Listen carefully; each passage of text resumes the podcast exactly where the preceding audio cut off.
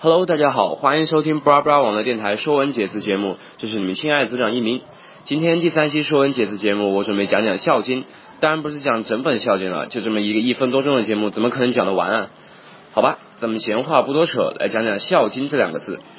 孝字由尧字和子字组成，两义相叠为尧，而义字在第一期节目中我们已经讲过了，阴阳相交为义，而这个尧字呢，同样代表了阴阳变化的道理。In the other way，孝字还可以分为老字和子字两个部分。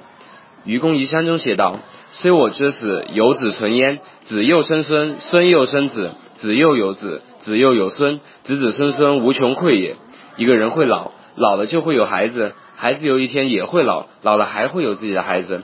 整个世界也是这样生生不息的运转着。金字左边的绞丝旁就像一条脐带，连接着母亲与胎儿。母亲通过脐带向胎儿传送营养，保证胎儿的健康发育；而古代圣贤的经典就像一根脐带一样，连接着我们与祖先。